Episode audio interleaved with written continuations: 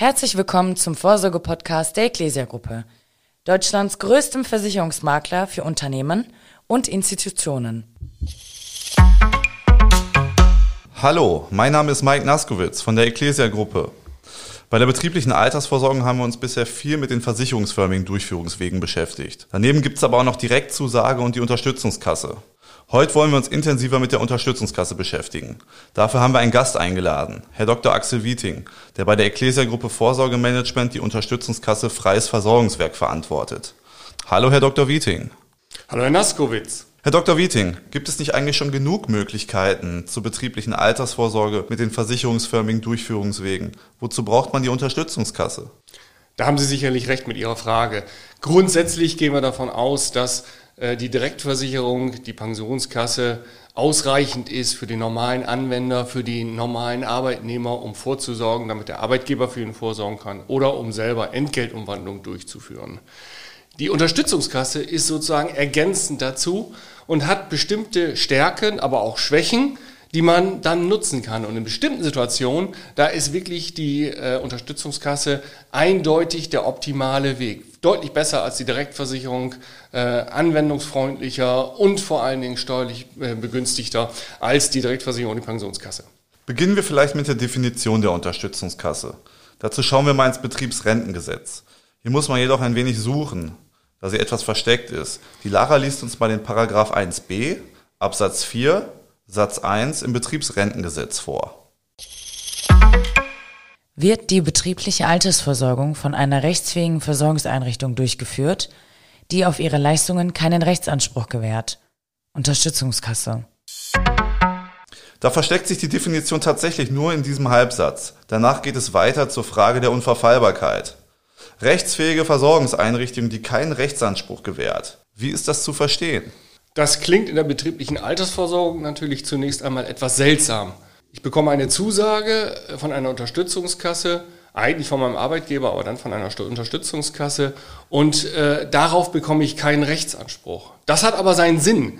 Der Sinn liegt darin, dass die Unterstützungskasse ein nicht versicherungsförmiger Durchführungsweg ist, über den der Arbeitgeber seine Zusage gestalten kann und die sehr viel mehr Freiheiten bei der Gestaltung des Leistungsplans, also der äh, Verpflichtung gegenüber dem Arbeitnehmer hat äh, und auch deutlich äh, mehr Freiheiten, Gestaltungsspielräume bei der Kapitalanlage. Denn die Unterstützungskasse unterliegt grundsätzlich nicht der Versicherungsaufsicht und muss nicht sich an die ganz strengen Anlagevorschriften halten. Auch bei der Unterstützungskasse gibt es Unterschiede. Zum einen haben wir die pauschal dotierte Unterstützungskasse und zum anderen die kongruent rückgedeckte Unterstützungskasse. Fangen wir mal mit der pauschal dotierten Unterstützungskasse an. Ja, die pauschal dotierte Unterstützungskasse, die gab es und die gibt es heute auch noch.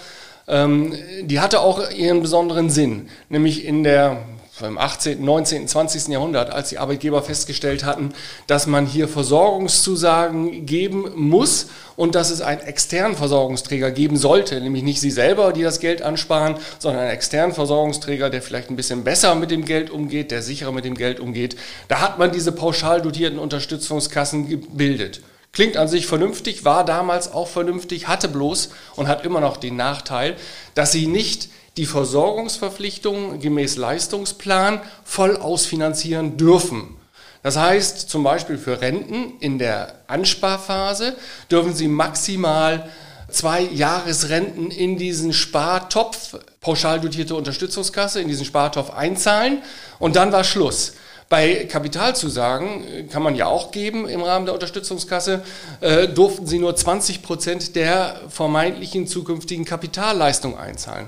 Auch dann war Schluss. Der Gesetzgeber hat gesagt, mehr darf in eine pauschal besteuerte Unterstützungskasse nicht eingezahlt werden. Ist nett für den Arbeitgeber, aber stellt natürlich für den Arbeitnehmer eine gewisse Unsicherheit dar, bekomme ich dann später mal wirklich meine volle Leistung. Und der Arbeitgeber muss immer damit rechnen, dass er zu Rentenbeginn am Ende äh, zum Beispiel noch weitere 80 Prozent hinzuschießen muss, damit tatsächlich die Leistung, die Rentenleistung ausfinanziert ist. Das Gegenteil ist die kongruent rückgedeckte Unterstützungskasse. Wie funktioniert das? Hierbei handelt es sich letztendlich um eine Weiterentwicklung der pauschal dotierten Unterstützungskasse. Arbeitgeber oder auch der Gesetzgeber, die haben erkannt, dass äh, es einen erheblichen Wert bedeutet, wenn Leistungen tatsächlich komplett kongruent ausfinanziert werden. Kongruent bedeutet in dem Fall eins zu eins was im Leistungsplan zugesagt worden ist, ist in einer Kapitalanlage, in einer Rückdeckungsversicherung beim Versicherer auch rückgedeckt. Insofern keinerlei Risiko für den Arbeitgeber.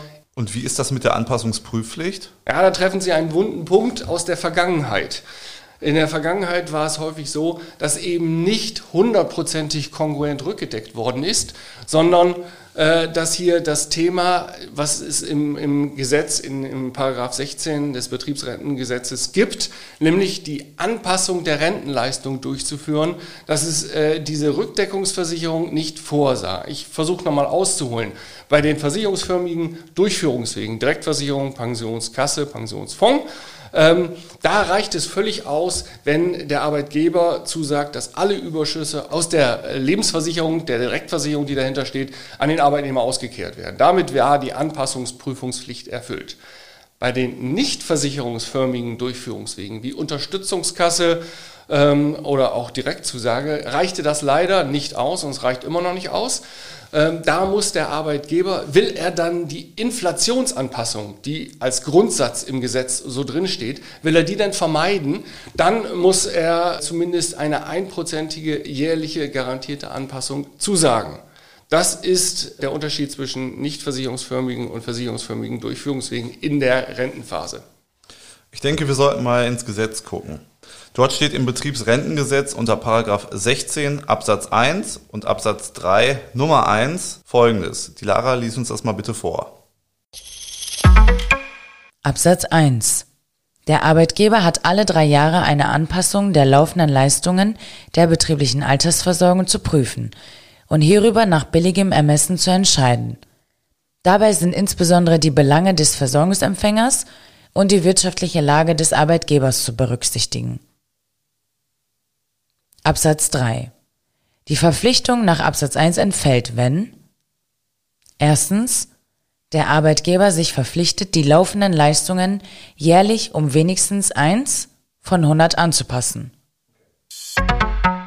Also im Gesetzestext steht, dass die Anpassungsprüfpflicht entfällt, wenn die laufenden Rentenzahlungen jährlich um ein Prozent angepasst werden. Ist das so in der Praxis? In der Praxis ist es genau so, weil die Arbeitgeber gesagt haben, diese Grundregel, von der ich erst sprach, äh, inflationär müssen sie die Leistung anpassen, wie die Inflationsentwicklung in der Gesamtbevölkerung ist. Das ist denen viel zu unsicher. Das kann ich auch nachvollziehen, dass das unsicher ist, weil der Arbeitgeber nicht weiß, wie sich diese Renten dann entwickeln werden.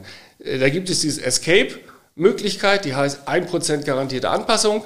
Das wählen die Arbeitgeber in aller Regel. Das ist auch in unserer Unterstützungskasse Freies Versorgungswerk in den Leistungsplänen genauso hinterlegt. Wenn man das wählt, dann äh, hat man die Anpassungsprüfungspflicht erfüllt. Was hat denn der Arbeitgeber mit der Auszahlung zu tun? Gibt es da große Unterschiede zur bereits bekannten Direktversicherung? Große Unterschiede, da muss man sagen, es kommt drauf an.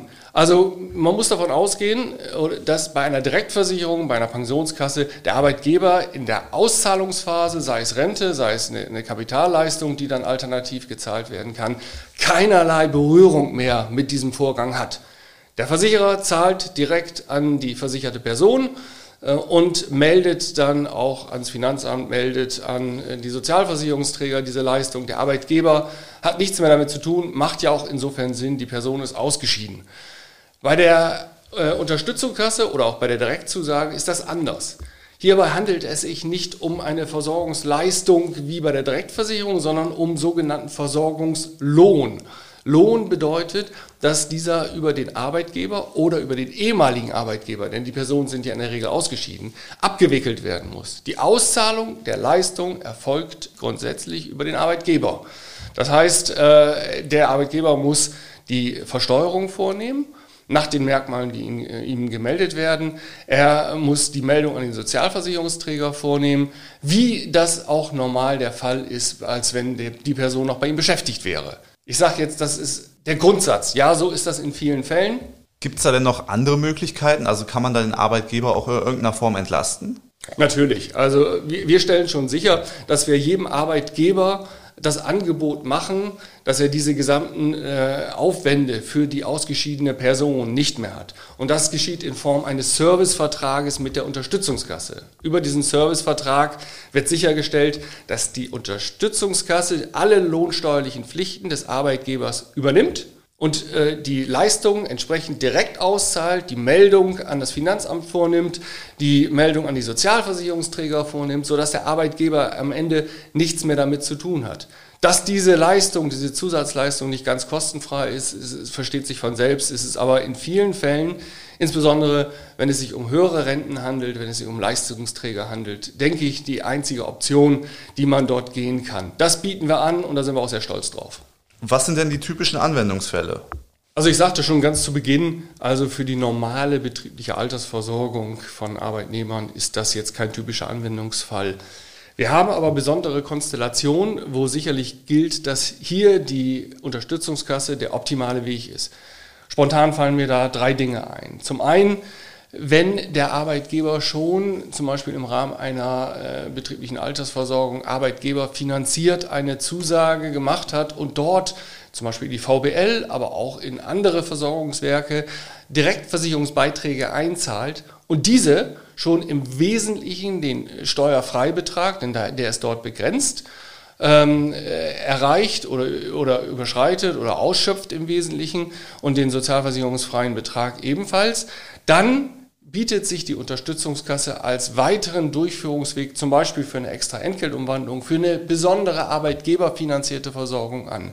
Dann haben wir aber auch viele Führungskräfte, Geschäftsführer, Personalleiter, die sagen, also mit den Freibeträgen in der Direktversicherung in meiner Zusage komme ich garantiert nicht aus und ich möchte möglicherweise auch selber noch vorsorgen, sondern dann soll das schon ordentlich sein und dafür brauche ich einen Durchführungsweg wie die Unterstützungskasse, der in den Beiträgen her unbegrenzt steuerbefreit ist. Das heißt, grundsätzlich kann der Arbeitnehmer äh, oder der, hier in diesem Falle äh, der Geschäftsführer, der Personalleiter, einen sehr hohen Betrag äh, in die betriebliche Altersversorgung, in die Unterstützungskasse einbringen und trotzdem die Steuerfreiheit weiter genießen. Und drittes Anwendungsbeispiel ist hier, wenn der Arbeitgeber oder der Arbeitnehmer gerne eine echte Kapitalzusage, das, was man unter Kapital, äh, in der Vergangenheit verstanden hat, äh, geben will. Das ist nämlich in der Direktversicherung, in der Pensionskasse in der Form nicht möglich. Da gibt es nur Rentenzusagen. In der Unterstützungskasse können Sie auch gleichzeitig eine sogenannte Kapitalzusage geben. Und äh, das kann in manchen Fällen tatsächlich gewünscht sein. Also in dem Fall nur Unterstützungskasse oder Direktzusage, aber Unterstützungskasse ist da sicherlich der bessere Weg. Ähm, das waren die drei wichtigsten Anwendungsbeispiele. Das heißt also, wenn ich am Ende des Jahres noch Weihnachtsgeld übrig habe, dann mache ich schnell eine Entgeltumwandlung, zahle es in die Unterstützungskasse ein und kann dann so nochmal zusätzlich Steuern sparen. Geht das? Schön wäre es, bei der Unterstützungskasse funktioniert das leider in dieser Form nicht, weil der Gesetzgeber hier einen Riegel vorgeschoben hat. Denn es sollen nur gleichmäßige oder steigende Beiträge in die Unterstützungskasse eingebracht werden. Da steht jetzt nicht unbedingt ein besonderes Schutzbedürfnis der Arbeitnehmer dahinter, sondern einfach die Tatsache, dass die Unterstützungskasse nicht für alle Gelegenheiten, alle Zwecke geöffnet werden soll und insofern strengere Voraussetzungen in der Gewährung der Leistungen und strengere Voraussetzungen bei der Zahlung der Beiträge in, diesem Form, in dieser Form heißt es auch Zuwendungen erfüllen muss. Und wie ist das mit der Insolvenzsicherung im Rahmen einer Unterstützungskasse? Bei der rückgedeckten Unterstützungskasse ist es sicherlich so, äh, dass man davon ausgehen sollte, ich sage bewusst sollte, dass hier keine Insolvenzsicherungspflicht, also keine Beiträge an den Pensionssicherungsverein gezahlt werden müssen. Leider ist es anders, als man denkt. Der Gesetzgeber hat darauf Wert gelegt, dass auch diese kongruent rückgedeckten Unterstützungskassen bei denen ja eigentlich keinerlei Risiko im Falle der Insolvenz für Arbeitgeber oder für den Staat besteht, weil die Leistungen voll ausfinanziert sind. Das, was der Leistungsplan äh, äh, verspricht, kann auch über die Rückdeckungsversicherung eins zu eins gehalten werden, auch im Falle der Insolvenz des Arbeitgebers. Also eigentlich keine Verpflichtung des, äh, des Staates hier irgendwie einspringen zu müssen. Hat er aber trotzdem getan, aus Gründen der Finanzierung, vermutlich aus Gründen der Finanzierung des Pensionssicherungsvereins. Insofern ist es etwas nachteilig, den Weg der Unterstützungskasse zu gehen, weil dann auch noch ein gewisser Beitrag äh, für den Pensionssicherungsverein zu zahlen ist. Aber ich denke, in den besonderen Fällen, die ich vorher definiert habe, macht das aber auch Sinn. Und kann man das, äh, diesen zusätzliche Finanzierungsaufwand äh, eingehen. Ich hatte im Vorfeld gelesen, dass Versorgungsberechtigte auch eine Art der Mitbestimmung haben. Wie sieht das denn in der Praxis aus? Das ist richtig. Sie haben eine, ein Anrecht auf Mitbestimmung in bestimmten Konstellationen. Diese Konstellation ist aber in der Regel gegeben. Das heißt, handelt es sich um eine körperschaftssteuerbefreite Unterstützungskasse. Dann müssen die versorgten Personen das sind einmal die Rentenempfänger, das sind aber auch die Anwärter, für die noch Beiträge gezahlt werden. Dann müssen die ein Mitwirkungsrecht im Rahmen der Verwaltung der Unterstützungskasse haben. Und dazu wird in der Regel ein Beirat gegründet. Und äh, dann versucht man über den Weg sicherzustellen, dass diese Mitwirkung an der Verwaltung der Unterstützungskasse auch gewährleistet ist. Und damit wird die Steuerfreiheit äh, erhalten. Dieser Beirat wird alle vier bis fünf Jahre gewählt. Insofern ist es immer eine neue Zusammensetzung, alle vier bis fünf Jahre. Und ähm, dadurch ist die Steuerfreiheit gewährleistet. Lieber Herr Dr. Wieting, vielen Dank, dass Sie sich die Zeit genommen haben. Und vor allem Dankeschön für das sehr informative Gespräch. Ich wünsche Ihnen noch einen schönen Tag und würde einfach sagen, bis zum nächsten Mal. Vielen Dank, Herr Naskowitz. Vielen Dank fürs Zuhören. Für Fragen oder weitere Informationen sprechen Sie Ihren Ecclesia-Außendienstmitarbeiter an oder Sie schreiben uns eine Mail an podcast.ecclesia.de. Über Feedback freuen wir uns.